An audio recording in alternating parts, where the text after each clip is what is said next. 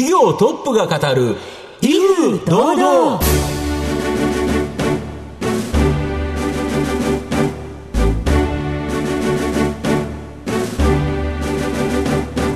毎度相場の福の神こと藤本信之です。アシスタントの飯村美希です。この番組は巷で話題の気になる企業トップをお招きして番組の指揮者的役割である藤本信之さんが独特のタクトさばきでゲストの人となりを楽しく奏でて紹介していく企業情報番組です。今週もどうぞよろしくお願いいたします。今回も素敵なゲストをお招きしてお送りいたします。どうぞ最後までお楽しみください。この番組は企業の情報システムのお困りごとをアウトソーシングで解決する IT サービスのトップランナーパシフィックネットの提供でお送りします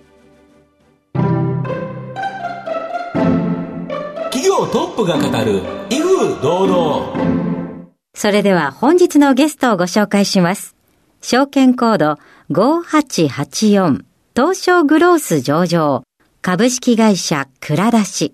代表取締役社長、関東達也さんにお越しいただいています。関東さん、本日どうぞよろしくお願いいたします。よろしくお願いします。株式会社倉田氏は、東京都品川区の JR 東急東京メトロの目黒駅のすぐ近くにあります。日本で最もフードロスを削減することを会社のミッションに、食品メーカーや卸などからフードロスになりそうな食品を仕入れ、EC サイト倉出しで個人に販売するソーシャルグッドカンパニーです。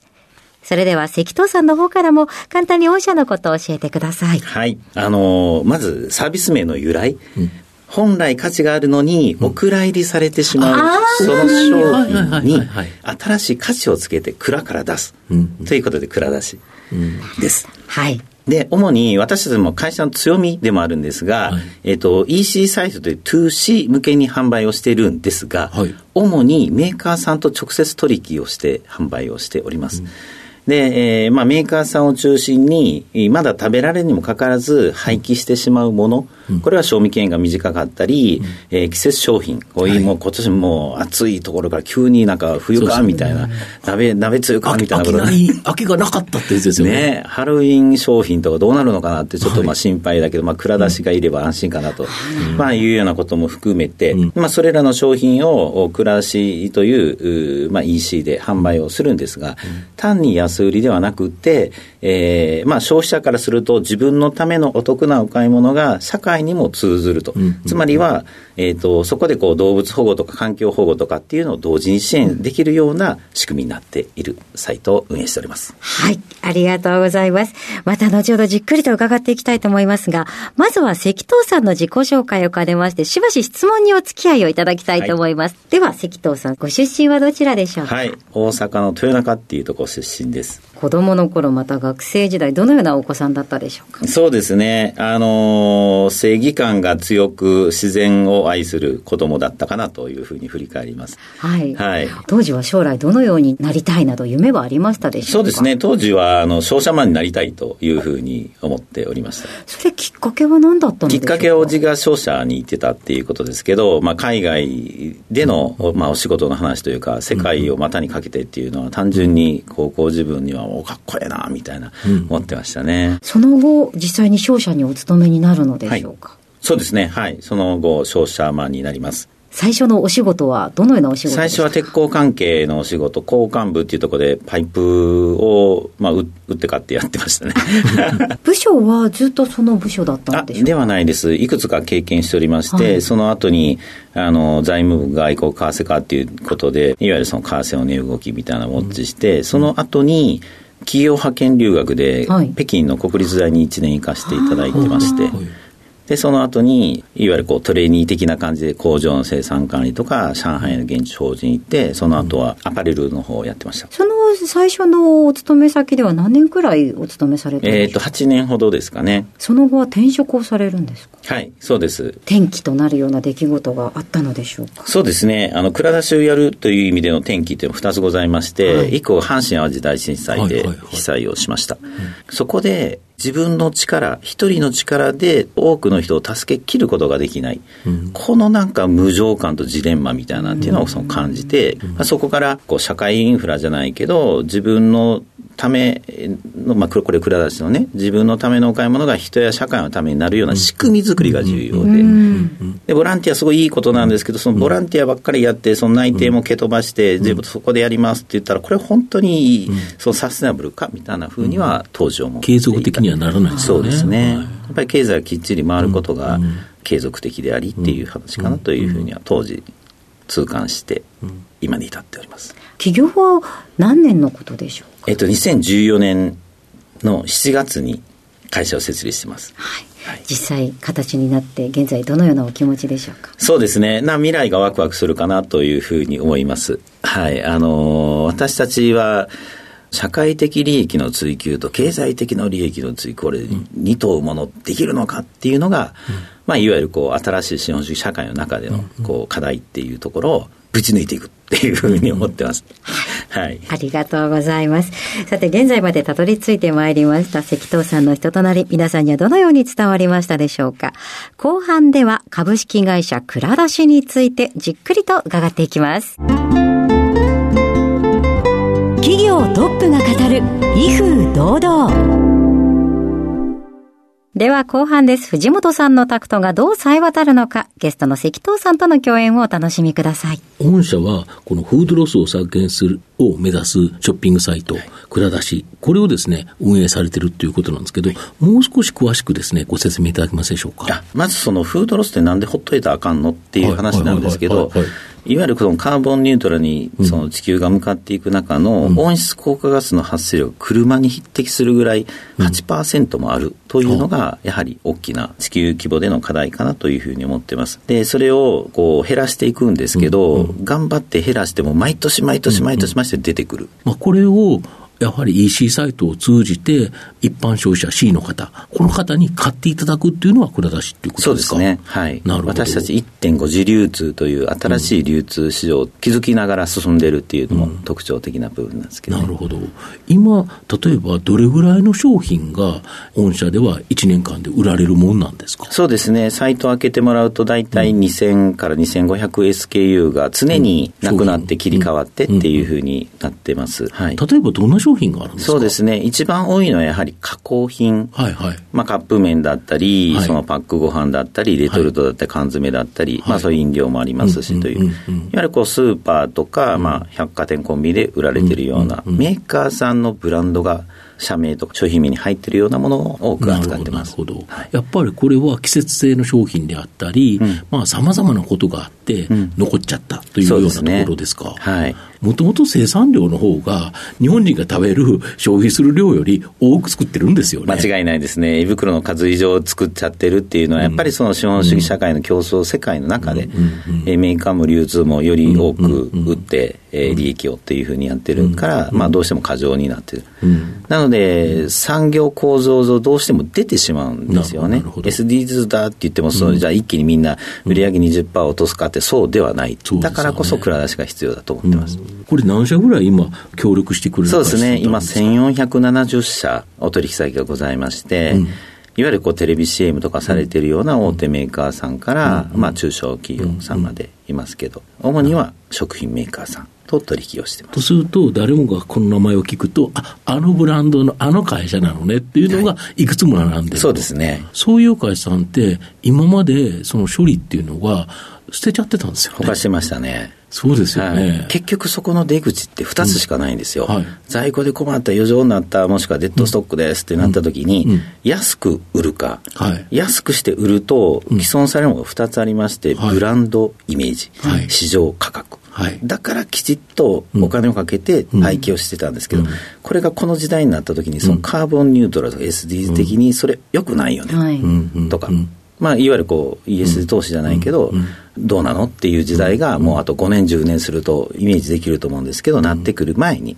倉田がそこのお助け役というか、一つの1.5次流通市場を作っとくっていう、あとあれですよね。最近でいうと廃棄コストこれも高くなってますよね。よはい。例えば、藤本商店、関東商店が普通の取引をする。はいはいはい、10円負けてください。その分100個じゃなくて1000個買いますからって言って分かった、しゃあないなっていう話。これってなんか綱引きみたいで、まあでね、どっちかが得してどっちかが損するみたいな話になるんですが、はい、廃棄しないといけないと。うん、原価と廃棄コストっていうのは今までマイナスに触れて絶対マイナスですよね。はい、ただその蔵出しは単なる安売りでなくて、復活することのできる1.5次流通で、私たちが仕入れをするという、ここの部分がメーカーさんにとっての経済的メリット。なるほど。で、さらにそのフードロス削減に貢献できるですとか、いわゆるこう SDGs を体現できる、まあ企業のサステナビリティみたいなところにヒットしてくるっていうところが、まあ大きなあのメーカーさんが感じてくれてるメリットですね。逆に、蔵出しにその商品があること自体が、その食品会社の価値を上げると、ブランディング価値を上げると、そうですよね。持続的、捨てちゃうよりは、絶対に価値を持たせた方がいいですもんね。はい、そうですね、うん、だからこそ、今回、あの、B コープの認証を取らせてもらいました。はい。はい、はい、それっていうのは、やっぱりその外部機関から、はい、えー、その持続可能なその企業に与えられるみたいなっていうのが、まさにそうなので、そういうものを取らせていただいたということが、まあ、分かりやすくメーカーさんからのその信頼につながってくることなのかなというふうに思っております、なるほど。で出品する食品会社はそうなんですけど、あともう一つ重要なのは、買ってくれる消費者。はい。当然、蔵出しには、まあ、会員さんがいるということなんですけど、はい、この、どれぐらいの数の会員さんっておられるんですか？今47万人まで来ました。47万人、はい、で、その中には、無料会員と有料会員、これ2つあるそうなんですけど、ね、有料会員になると、なんかいいことあるんですか？簡単に言うと、月2個以上買いたいものがあるんだったら、絶対そのプレミアム会員というやつに入っていただくのがお得です。です。か月額550円なんですね。何かっていうと、うん、1SKU、一つの商品の塊が、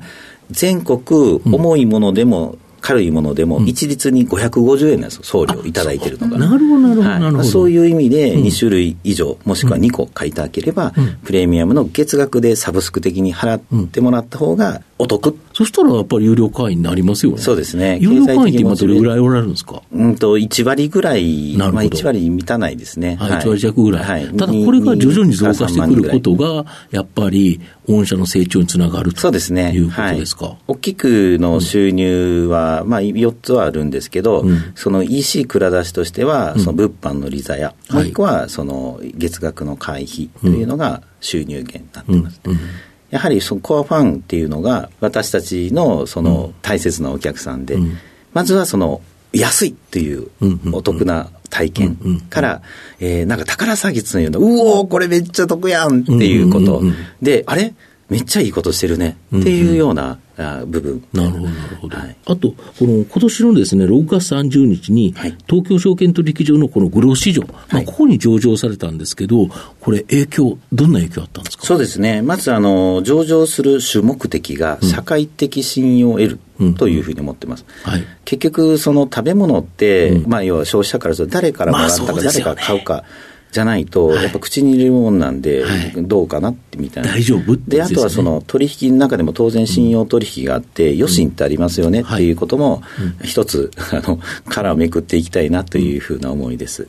私の目標としては、やはり、まあ、上場企業というか、大手、えたくさん作っていらっしゃるメーカーさんをいかに巻き込んでいくかっていうのが、フードロス削減およびその経済効果っていうことになりますし、蔵出しのグロース自体にもなるっていうふうに思ってます。蔵出しのブランディングにつながる部分でもあるんですけど、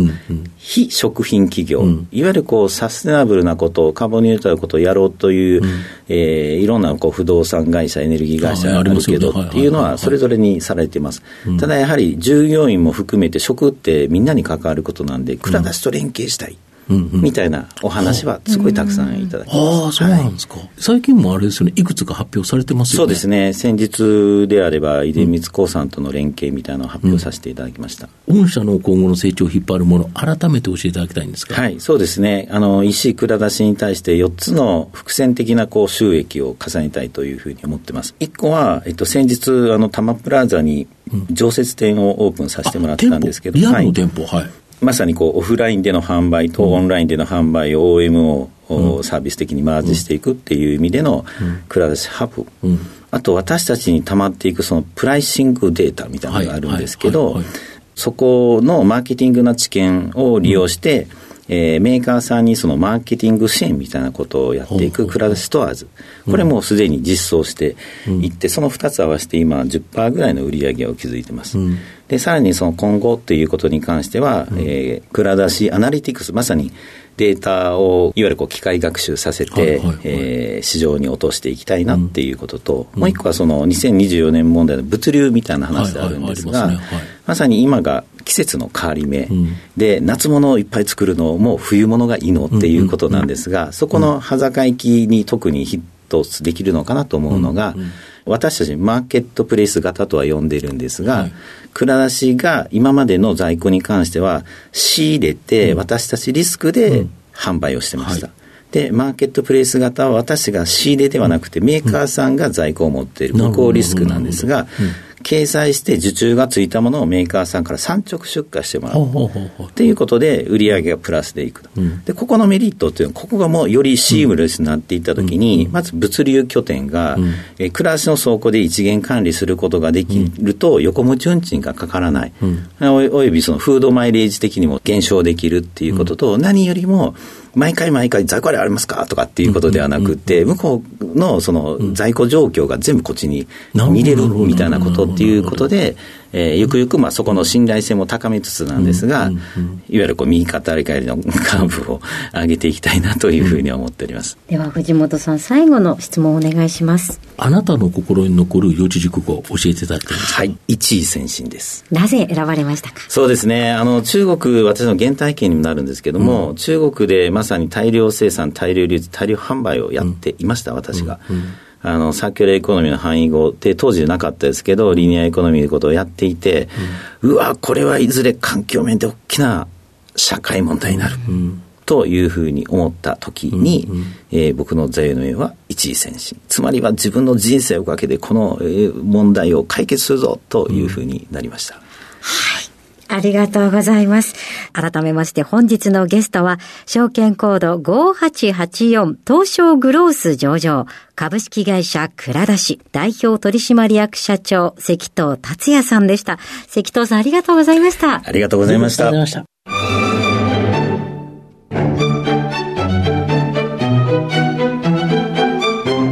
企業トップが語る威風堂々。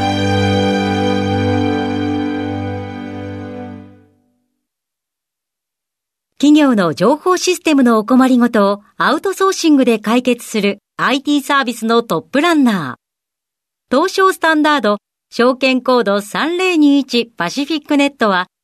パソコンの導入、運用管理、クラウドサービスからデータ消去、適正処理までサブスクリプションで企業の IT 部門を強力にバックアップする信頼のパートナーです。